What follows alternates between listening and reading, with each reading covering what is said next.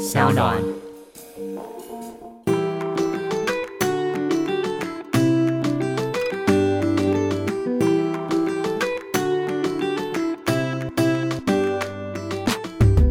到 Ivy 爱公威，今天呢邀请到的是重量级的人物，我想应该是 Ivy 爱公威有史以来我自己请过算很重磅级，然后我自己也非常期待的一位来宾。我们欢迎红海集团的永林基金会执行长 Amanda 刘幼彤。Ivy 好，各位听众朋友，大家好，我是刘幼彤。我相信所有听众们都非常非常的期待，因为 Amanda 是一个我自己认为是非常非常令人敬重的一个前辈，不管他在各个领域都有他自己的，他在职场上啊，他在人际关系上都有非常值得令我们请教跟学习的很多学问。今天呢，其实邀请到。我可以称呼你 Amanda 吗？当然，我想说，每次称呼姐的时候，都会觉得好像有点太有距离对，感。而且就是被人家叫姐的时候，叫久了，虽然觉得说对来，大家好像也没有办法叫妹啊，但是叫姐就觉得说，哦，好吧，我们也是真的有点资历了，或者是要 carry 一些事情，对不对？对，就觉得嗯，好吧，就是有一种重担的感觉。呃，Minda 呢，最近听说是刚结束报关小姐的这个对工，BNT 报作，关小姐工作 终于告了一段落了。我觉得这很有趣的是，好像你从前到现在所有的工作职场上来说，你的身份一直不断的在切换。嗯，不光是身份啊，就是要做的事情，感觉好像也有很多不同的内容。那我觉得，就是有一句话叫做“眼睛最怕尖东西”啊，就是你常常会觉得说，哦，我人生一定有什么是不要的。哦，大家可能都不知道自己人生要什么，但常常都会有这种哦，这个数学我一定是不要的，或者说，因为我其实投资很多新创公司嘛，然后也做很多跟新创产业有关的这个工作。那新创产业里面的那个生物科技，就是一直我都不想碰，因为我觉得生物科技真的超难的。然后我每次看到这种创业团队，我每个都很敬重他们，我都觉得他们会得诺贝尔奖。其实就是自己实在是太浅薄了，就是对那个领域真的是一无所知，所以自己就有一种那种叫做蜗牛的感觉，就是直接躲起来，就是说、嗯哦，我反正我不知道，我不知道，我这辈子都不要知道，反正都有专家。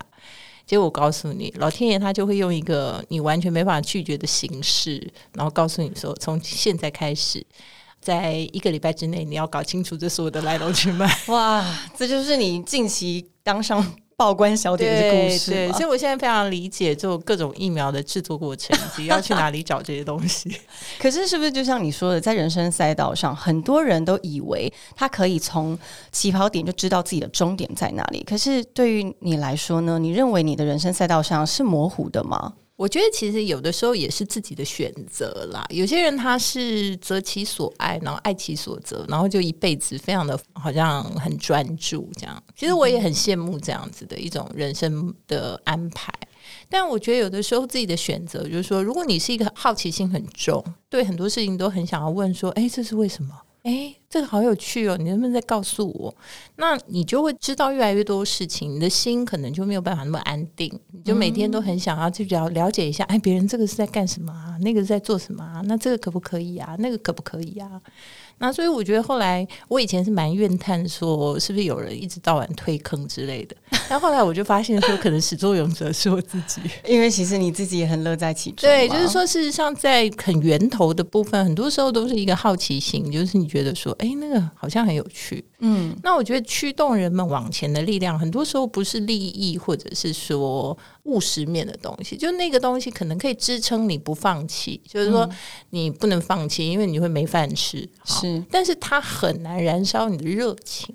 所以多半你会去想要去挖掘、去理解的，很多时候是因为你觉得那事情很有趣，或者说你真的很想知道，嗯，那你有旺盛的那种想要探索的欲望，所以多半要支撑这种事情的，多半都不会是一个你知道，就是利益驱使，因为利益驱使的事情多半都不太能持久。烧的不够久，那个蜡烛可能一下就已经到尽对，因为你会马上的发现说，哦，原来这也没有那么容易，嗯。对不对？天下间没有什么很容易，好像捡起来吃的烧饼，是对，所以你就会觉得说，啊，别人看起来好像做的很容易，那我也想去做，然后利益驱使的时候，其实你很容易放弃。可是那从你以前的经营的职场的切换，对，切换的非常广，从做科技业，然后到呃媒体，然后现在又新创，然后现在又是一个那我这中间还有养过虾子，啊。对我说到虾子，我真的好好奇哦 对，。就很瞎、啊。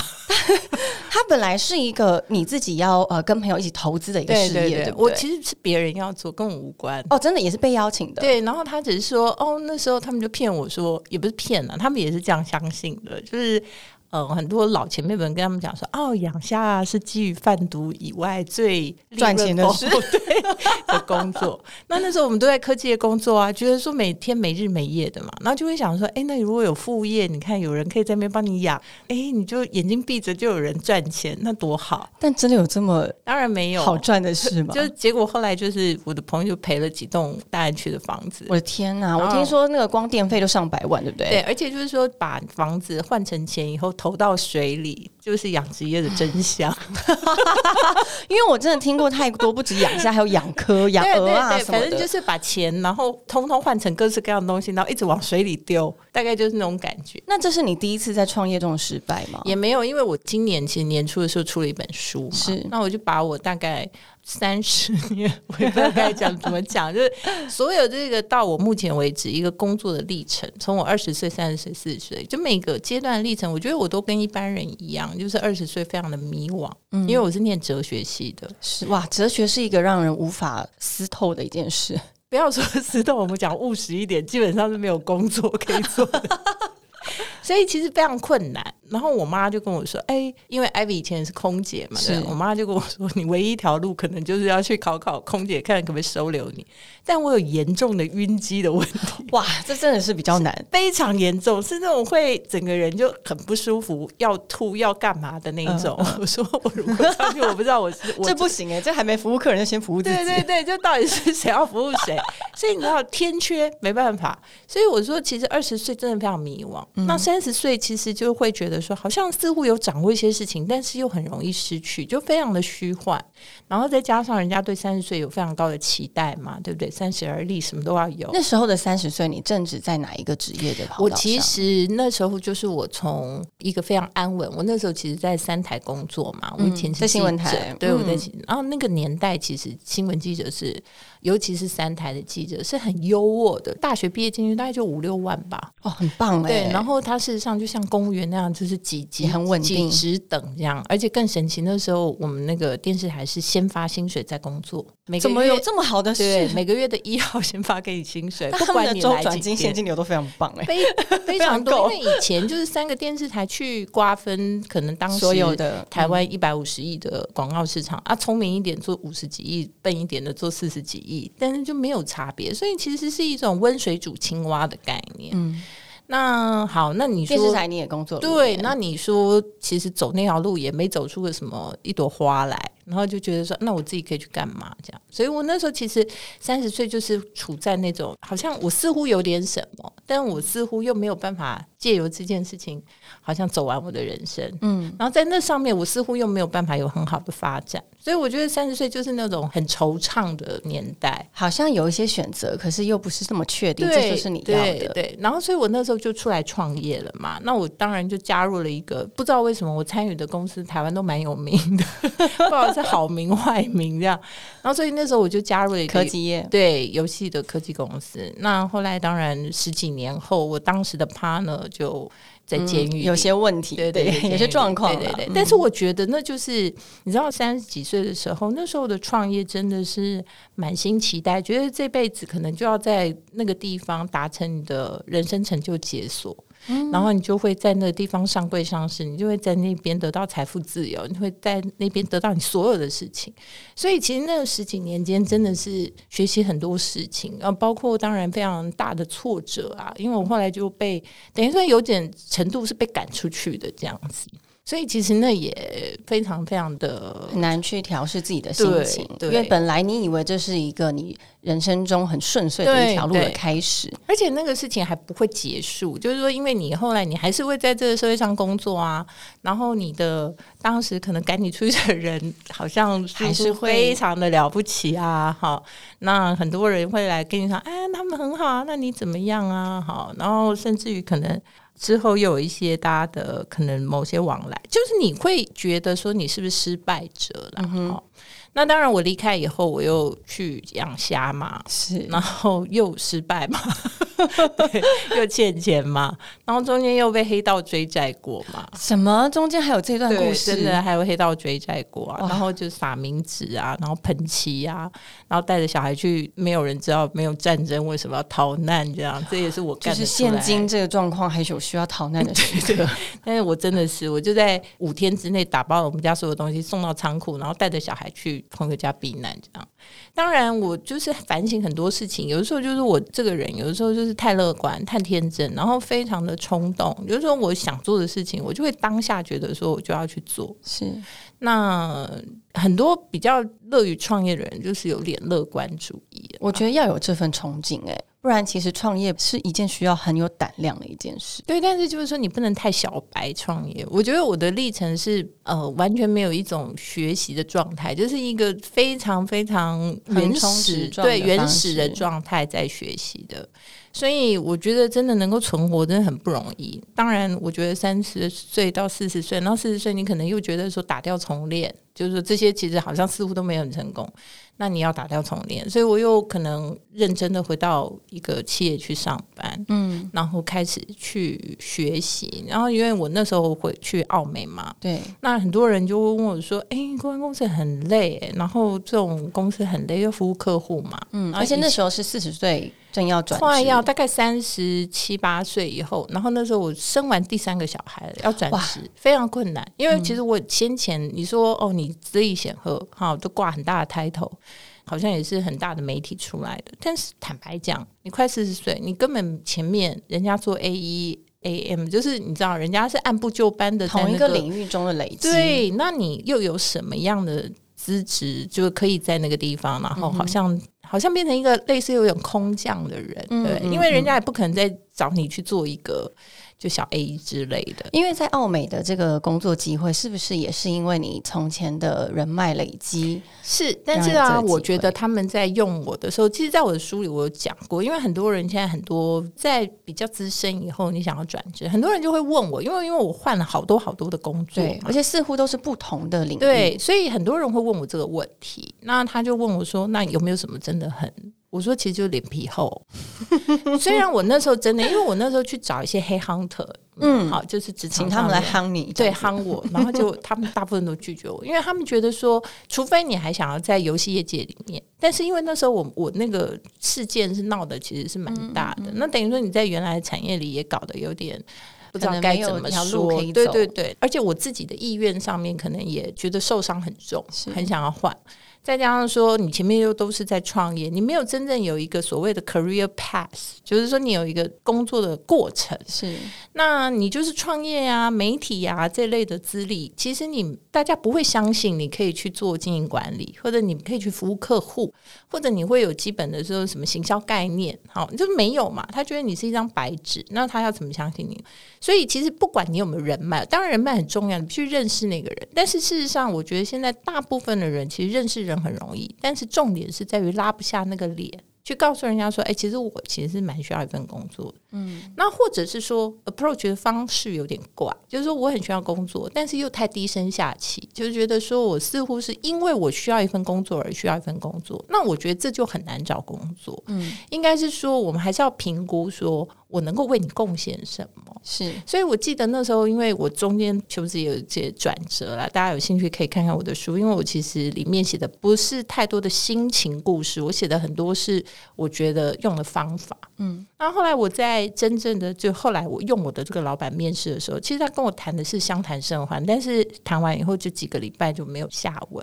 哎，对，就没有下文了。那我心里想说，那应该没什么机会嘛，哈、而且可能你又没有什么经验，那你又没有办法做什么之前的人，好，那要 hire 资深的人，可能有更多比你条件各方面更好的人，所以我觉得这个东西在某种程度朋友之间或许也会尴尬这样。嗯嗯，但你知道我后来啊想一想，就说哦，司马当活马医，我就起来写了一封很长很长的 email，然后我这个 email 里面呢，就写了就我跟他一些谈话的一些呃学习，然后还有我自己帮我自己做了一个 SWOT 分析。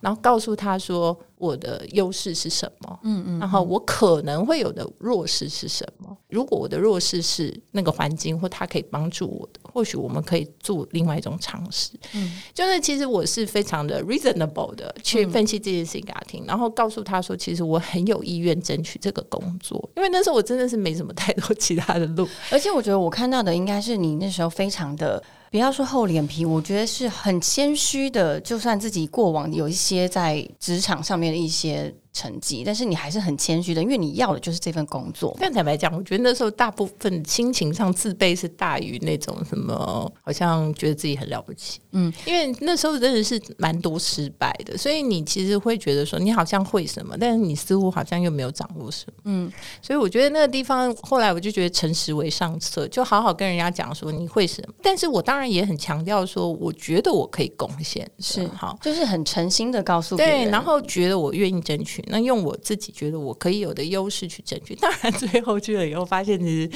感觉上也没什么用，别这样，也是一个重新学习的过程，然后也是那个经历也是很有很多冲击。但是不管嘛，就是在那个当下，你会做什么决定啊？那我是真的跟很多后来问我的朋友，我就说：那你做了什么？除了你在想，如果你要转职，或者你觉得好像。别人会可能会觉得你不太适合，还是不太好，或者什么什么什么的。我就是说，你一直想这些，就是你为你的渴望做了哪些努力，对不对？那然后你放弃了什么？就那至少放下点面子，或者放下点自尊心。嗯嗯嗯。那你好歹写个什么这样，或者是说做什么？嗯，我曾经看了一个报道，你上面写说，就是人的动力来自于对某种状态的匮乏，嗯，精神上的匮乏也好，或者生存上的匮乏也好。所以似乎在呃三十四十。岁这个期间，你是生存匮乏而驱动你要去找到这个工作，然后要去得到这份金钱的来源。嗯，那。对于精神的匮乏，你怎么样去面对呢？你说过你有很多的挫折，你有拉下脸皮，或是你有在某一个职场完全是被封杀的状态，你怎么样去面对自己精神的状态呢？我觉得，当然，因为我会为什么会提说，你人其实真的还是要有点物欲，物质不是说你的虚荣，而是为你的生活去做一点打拼。嗯，其实我觉得完全没有对于生活有任何觉得说好像需要担心的人。我觉得那种动力，有的时候因为人生很多时候不会在每一个时刻都让你觉得很有意义，大部分都是在一个没有意义，然后很茫然的情况下持续努力。那那时候如果说没有这种硬需求，没有刚需的时候，其实你会很常常会觉得不知为何而战。人生就会进入比较一个虚无的状态，就务虚不务实啦。嗯，但是其实你的心里永远都会有一种声音，就算你今天为五斗米折腰，你为了你觉得你明天需要吃这碗饭，但是你心中一定会有个声音问你说：“这是你想要的吗？这是你喜欢的吗？你还有什么事情想要达成呢？你真的喜欢你的交友状态吗？你喜欢你的？”婚姻状态吗？你觉得你的工作是不是让你觉得很有成就感？还是说你对于你想要在这世界上做的事情是很满足的？就是这些声音，它永远还是会在心里一直呼喊。有时候大家就问我说：“那怎么办呢？”就是我每天都很澎湃啊，想要这些。我是说，等它满出来的时候，你就自然而然的会去做。嗯，那重点就是说，你不能去压抑它。就是，所以很多时候我就说，你不用每天想，但是你可以每天找一点时间来想。就是说，比如说你上厕所、洗澡的时候，或者是你能够冷静下来的时候，你可以花个半小时，你就给自己说：“哦，我这半小时来想一想这些乱七八糟的事情。”嗯，然后想想半小时，然后有的时候觉得，哎，可能多想了四十分钟、一小时。相信我，你会越想越明白。而且好像呃，似乎精神上的坚强，你也认为其实是支撑你一路走到现在。我曾经有一段时间非常的差，就是在该三十几岁，我觉得那时候工作也不好，然后状态也很差。就是坦白讲，婚姻那时候也有很大的瓶颈，因为我觉得。我们可能会都属于个性也很强烈的人，所以就是说很多的困难是。但是我那时候觉得没办法，其实根本找不到任何的解方，其实没有任何的解决之道，所以只剩下一个问题，就是说你要不要忍耐？那你为什么忍耐？那当然，我当然找一些理由忍耐，但是那个忍耐的过程需要找方法。我就到书店去，一点都不含糊，就把书店上面所有跟心灵成长相关的，什么心灵鸡汤，然后一大堆有的没有，全部扫回家。然后呢，那时候有一套书就非常的火红啊，就是什么秘密啊、力量啊、魔法啊，吸引力法则，对吸引法则。我拿回家以后，我也不含糊，每天照着做。我根本不知道我做了有什么意义，我也没有再觉得说我做上去以后他会给我什么回馈，因为我必须要找到一个支持自己的力量走下去。我觉得我用这个方法，但是有些人他可能有宗教的信仰，他可能有一些什么东西，但是我觉得有的时候在黑暗之中，你是没有。办法在那么当下就找到解答的，嗯，他要靠你真的一直走下去，你或许就能够找到你的下一步。所以其实那时候最惨的，我觉得啦，至少我走过来的话，我会觉得如果最惨的话就是都不动。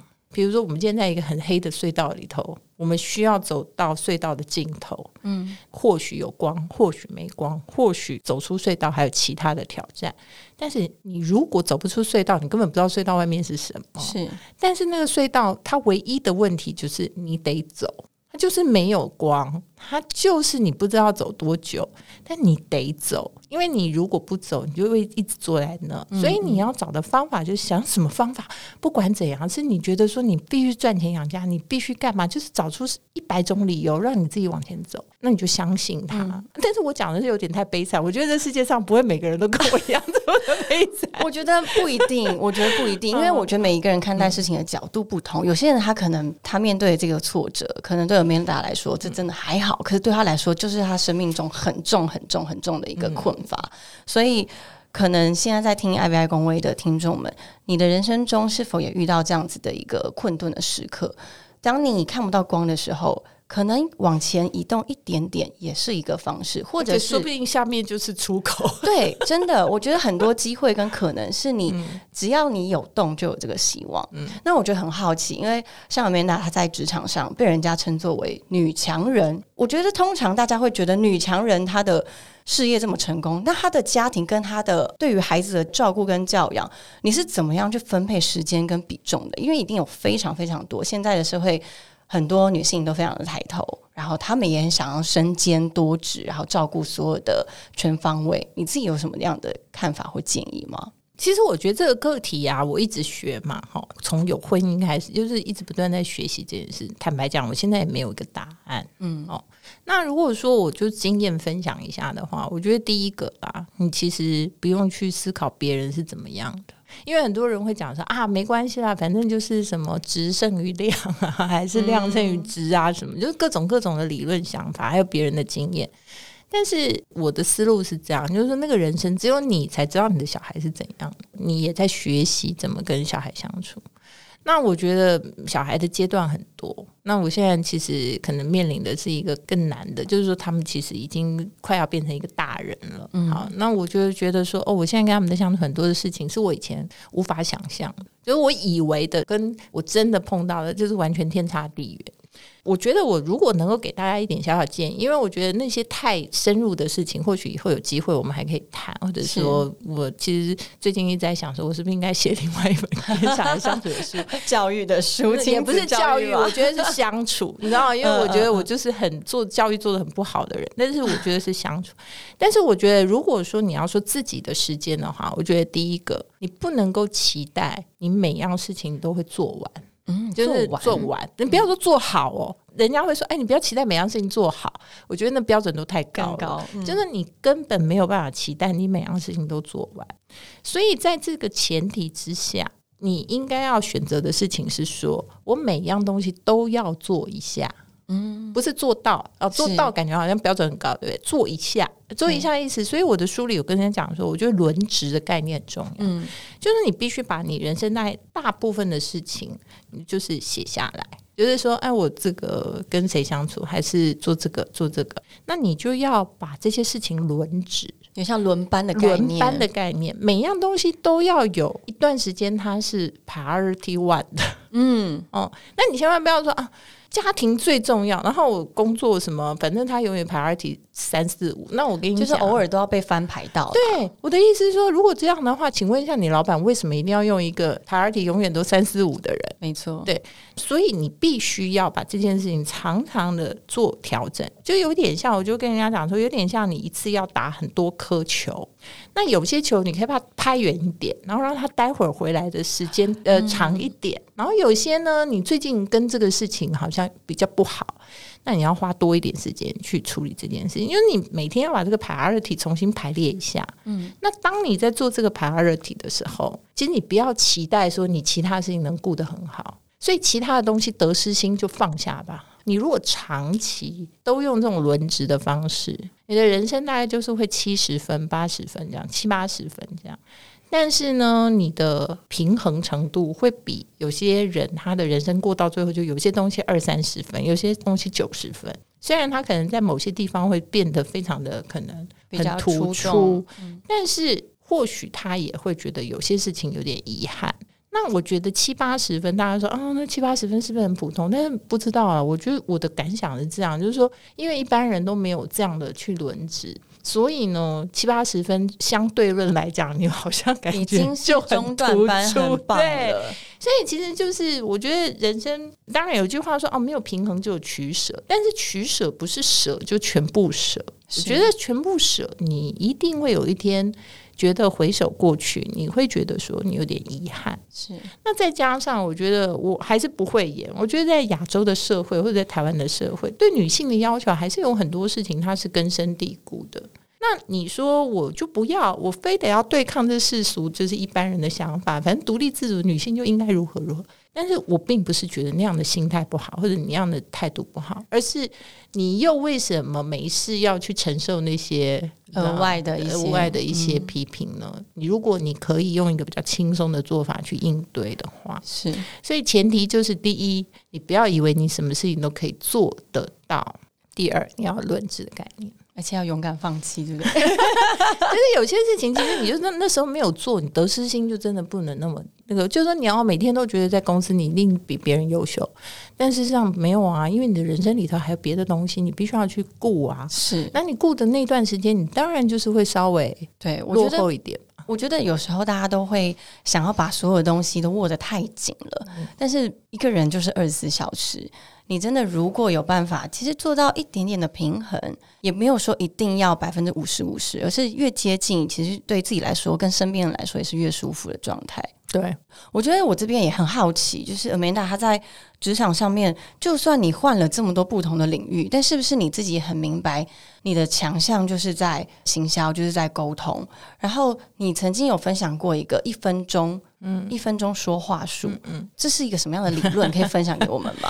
其实我我觉得人呐，不会在你很年轻的时候就知道你的特长。有些人当然你很年轻知道太棒了，但是我其实是隐隐约约。啊，就可能小时候觉得好像我是很会说话的人，然后说话不会累这样。但是呢，后来我发现说，啊，光会说话没有用。其实我还有另外一个事情，是我的架构能力很好。所以我以前那个考那种 open book 的事情的时候，整个学期没上课，但是考 open book 的时候都写全班最高分。就是我很容易看到一个树林这样，嗯，好，就是比较不是那种树木型的，我是属于树林型，就是比较就是有全鸟瞰，对对，比较有全局概念。但是这个也就是比较不细心的人啦，就是你会比较看一个大方向这样。但是这些东西要怎么配合？我觉得重点就是说，当你慢慢的体会自己会做的事情以后，你就会去想说，那你要怎么去善用自己会做的事情？那我觉得现在的人大部分啊，尤其是亚洲人，都是或者台湾人，就是做的多，说的少。那说呢，又说的很不到位，就哩哩啦啦，通篇废话。说的意思是说自己吗？说话就是你，如果听到人家讲，然后想要跟你描述一件事情，我觉得有三种状况：一种就是他非常紧张，因为他很少在说，所以他平常就是跟人家聊天可以，但是你要他正式的说点什么，不要说什么正式 present，你只要问他说：“哎，你你的工作是在做什么的？”都可以觉得他可能讲的有点哩哩啦啦，对对，因为他从来没有思考过。他要怎么去回答这些问题。所以第一个就是说，他可能说就已经就有点怯懦一点；第二个是说，他很爱说，但是呢，他觉得你必须要听他说完所有的东西。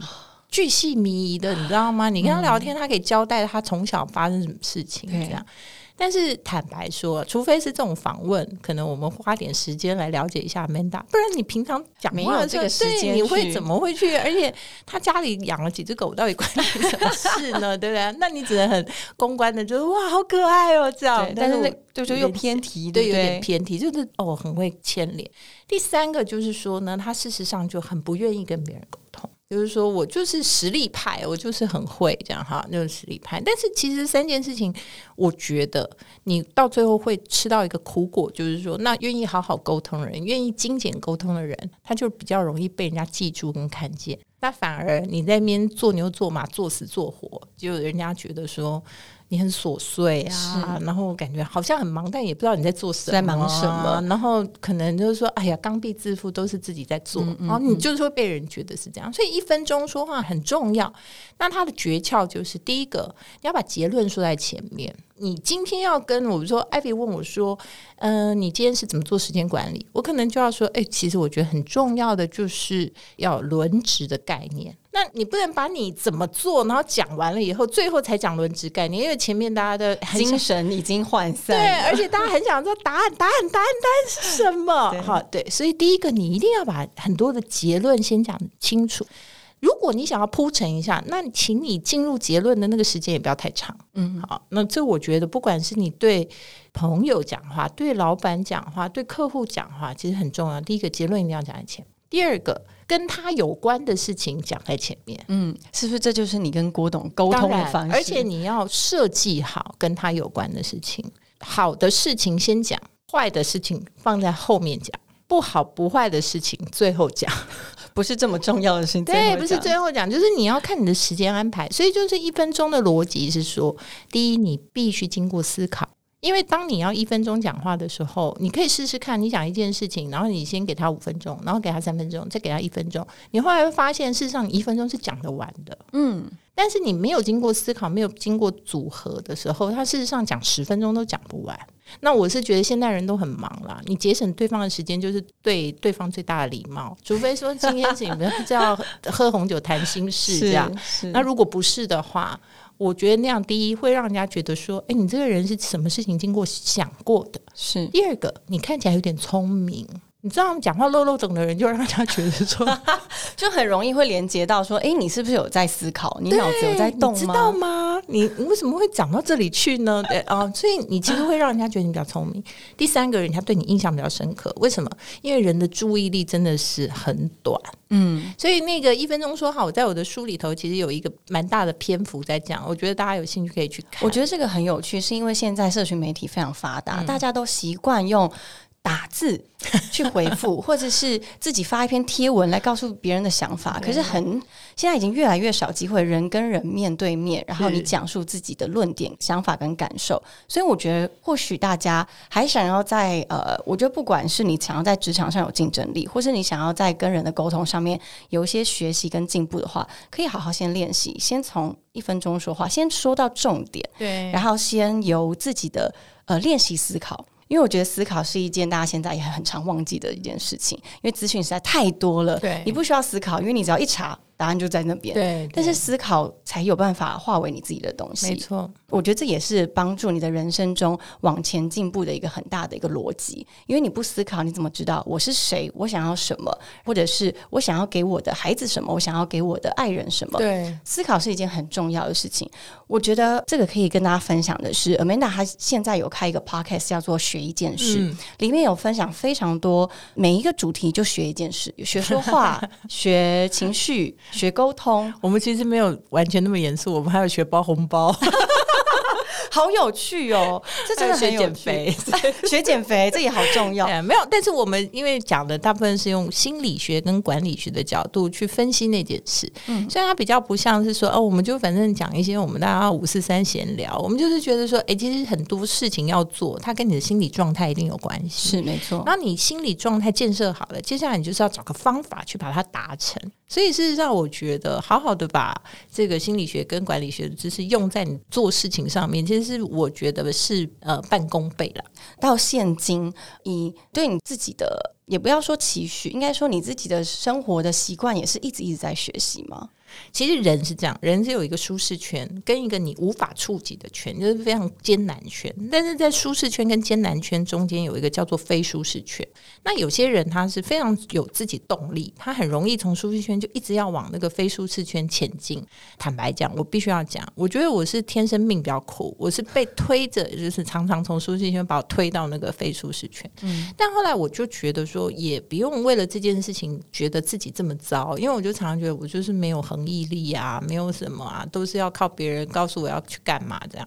但是我觉得啊，有的时候啊，你愿意去接受别人给你的挑战，也是一个从自己舒适圈迈到非舒适圈的方法。因为这个就是一个好像别人不许你，别人挖坑给你跳，但你只要接受，也是一个让自己成长的方式。嗯，因为我的朋友太多了，都跟我讲说：“哇，你好主动积极哦，什么事情干嘛干嘛。”我说：“我什么时候主动积极了？大家都不知道你其实是被推的，我都是被推的吧，我都推坑的吧，我什么时候自己主动积极了？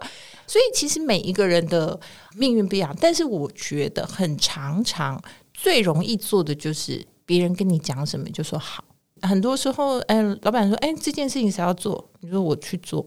那你就说哇？那大家会想说哈，那做，然后不然的话，就是谁这个问题谁要回答？我回答。但是或许你还不知道答案，但是那些都是你能够离开自己舒适圈的方法。有时候你不需要自己去找，你只要同意别人给你的就好。嗯嗯嗯，就像人家很常来说什么生产者啊，然后呃，还有另外一个人设的忘记，反正就是等待被邀请，也是一个进步的方式。是啊，是啊，你就你知道就轻松一点。对，就算是你自己想要主动学习，或者是别。人希望你去学习，也都是以学一件事嘛，对对不对？对，而且我觉得，其实说你把自己摆到那个环境里就好了，因为大家会问我说：“那没有啊，都没有人给我任务。”我就说没问题。你如果真的觉得这样，你就去加入一个你想要去的地方。例如说，你觉得说，哎，都没有人给我任务。那你就去参加一个你觉得有兴趣的社团。嗯，那其实社团人跟人在一起，就会自己彼此分派任务，因为大家就会有，因为一定要有人做这些事嘛。然后或者大家在一起，一定是要共同做点什么事嘛，或者研究点什么嘛。所以那时候你就可以稍微积极一点，就是说，哎，那只要有什么事情，我就会主动的想要去做。嗯，那我觉得大部分做中学，你都会发现一个新的天地啦。我觉得前提是因为你很敞开，当我们很敞开自己的，不论是自己的。身段或是自己的思维，当你很敞开的时候，不管是自己要学或别人要你学，都会是一个你自己看到会是一个非常棒的一个一个新的事业。我觉得大家可以真的可以去好好看 Amanda 这本书，叫做《人生赛道：勇敢试也要勇敢放弃》。对我是那个叫做失败者哲学，真的做不来就不要做，因为后来就发现说哦，这好难哦。因为我觉得这是完全打破大家对于一个认为职场女强人或是在所有的角色都做非常好的人应该有的人设，很多人都说你是不是一直在坚持自己的路？但其实没有，因为放弃也是一个哲学。然后你要勇于的去面对自己的弱点跟脆弱，也是一种哲学。大家也不用太觉得说别人好像都怎么样了不起。我跟你讲，就绝大部分每个人都是非常的跌跌撞撞，然后连滚带爬，反正只要能爬过去。你就觉得说，反正就先存活下来再讲。对，只要还有一口气活着。对，所以我觉得真的，大家就有的时候就是放轻松一点，有的时候真的也没那么了不起。就是我有的时候回头看，都觉得说，当时可能年轻的时候很在意的事情，别人讲的事情，然后环境给你的一些好像评价或者什么啊。都让你过不去很久，对不对？是。那现在想一想，就觉得除了你自己偶尔还记得，根本没人记得。我觉得确实是，有时候放下自己，放过自己，或者是你学习对待任何事情轻松一点，或许也是一个拯救自己的方式。好的，今天真的非常谢谢刘幼彤和 Manda，我们学到非常的多。大家如果有兴趣的话，也可以听他的 Podcast，叫做学一件事。谢谢艾比，我们下次再见喽，拜拜，拜拜。